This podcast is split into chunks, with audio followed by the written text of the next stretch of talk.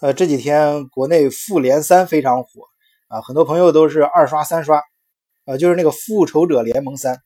呃，我相信很多朋友看的是一种回忆和几，就是连过去这十几年积淀下来对《复仇者联盟》里面每一个人人设的背景故事，还有这种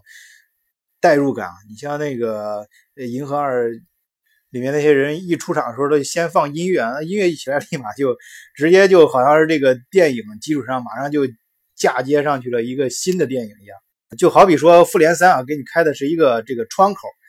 呃，或者是一个很很很好的一个宫殿或者一个窗户，这个窗户和这个房子它盖的是不是特别棒、特别的美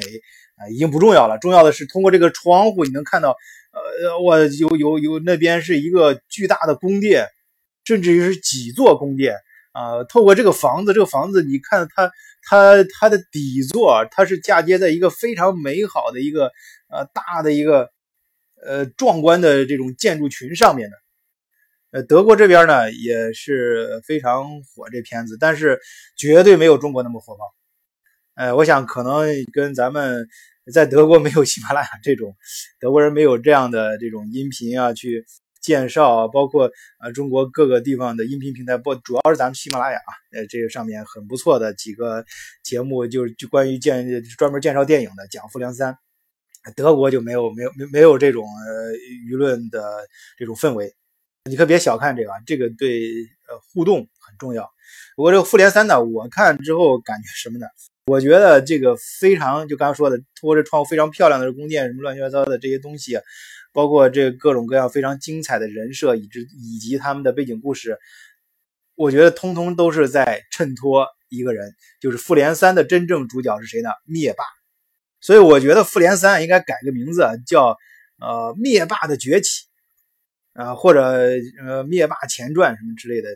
也是第一次啊，用这种官方电影的形式向大家比较完整的介介介绍了灭霸这个人。正好这几天我在看德国历史的时候，因为我后面有几节目想在集中有几个点跟大家好好再呃分享一下。呃，我所以在看这段时间，嗯，其实看历史也是我的一个最大爱好之一了。我最大两个爱好，一个就是历史，还有一个就是科幻。在这个看历史的时候啊，我这几天发现有个人，我觉得跟灭霸很像。就是鲁登道夫，中国有些地方把它翻译成鲁道夫。呃，这哥们儿，我觉得跟灭霸呃很像。首先是他跟灭霸一样，从小的话数学特别好。然后你看那个灭霸，他不是说他自己一下子是天生出来很大的魔法什么很厉害，而是他通过自己，他是。自己的学习非常好，就是数学什么这方面非常天才，然后呃会制造各种各样的工具，然后后来呢又有自己有条件之后可以买更多的工具装备啊，然后去研究更高深的科学，然后改造自己啊，逐渐的，以至于到后来他那么无敌的时候，他还知道去积攒、去拿手套，然后去呃集去寻找呃就是集合各个宝石，各种宝石，通过这些宝石的神力，通过这些工具。来实现他的目的，而鲁道夫呢，他成名的时候就是一战，一战攻打比利时烈日的时候，呃，那个地方比利时，我记得上星期出差刚在那儿听我听节目的人也知道啊，那地方民风很淳朴啊，但他在抵抗的时候，虽然当时一战他是个中立国，但是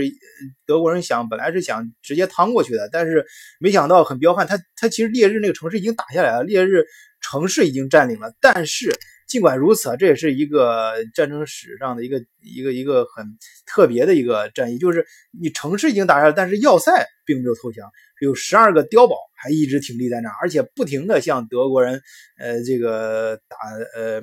打这种炮弹呀什么的，就给德国造成很大的伤亡嘛，他也不能视而不见啊这个东西。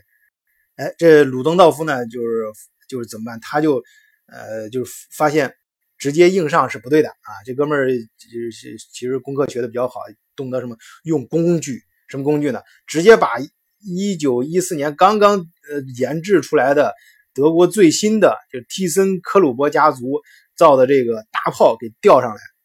当时最最大的大炮，全世界最大大炮就是像呃三百米、三百毫米这种口径已经是呃巨炮了，但是它那个四百二十毫米。发出来的炮弹有一吨重，啊，就靠这玩意儿啊，直接就把那十二个碉堡给拿下了。那你想当时那个碉堡，你想首先是人很顽强，然后那个碉堡人家造的确实很牛啊，那就是几乎是不可能攻克的。结果人家那个鲁道夫就有这种灭霸的这种气概，直接当时就造出来了整个德国蒂森格鲁刚刚就造出来了五门这种大炮，他就直接那个德皇就批给他了四。呃，四门四门大炮直接上来，这种大炮首先是它，你想它要发一吨重的炮弹，它反作用力很大的。它的炮体不是说是跟现在那么推个五路车到那儿呃放一炮，点个火放一炮，它是那个炮体就是下面放炮那个那个大炮的下面那个那个都要用水水泥土混凝土先固定，要造一个爆炮台。所以那这个炮打出去之后啊，那绝对是灭霸的这种气概。然后这个鲁道夫呢，刚开始我也刚说了，这鲁道国内翻译成鲁道夫啊，就就叫鲁登道夫。他其实前面还有个字叫冯啊，这个熟悉德国人肯定知道，这带有冯的都是贵族啊。这个鲁道夫呢，他也是非常重视血统的，他本身也是贵族。所以在一战之后呢，他就是流亡到啊瑞典的时候，在那儿还写了很多书，他也深刻。啊，就是以他的那种视角去深刻，以这个灭霸的视角去去分析了这个一战德国为什么会战败啊。他首先是对自己就是德德国普鲁士士兵啊，我们德意志这个民族是最棒的啊，这个呃日耳曼血统什么的啊。我们之所以失败，不是因为我们打败了，我们是战无不胜的，主要是因为有人背后捅刀子啊。所以他发明了一个叫捅刀子理论啊，捅刀子背后捅有人捅刀子，这刀把在谁谁那儿握着呢？最。就两个凶手，一个是犹太人，另外一个就是革命，呃，就是当时在国内发呃发动革命的那帮人。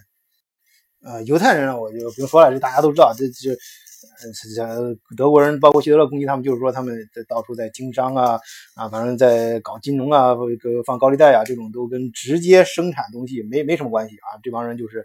呃，是把这个日耳曼我们日耳曼民族搞搞搞垮的重要的一个力量。还有这个革命啊，这个工人发动工人阶级什么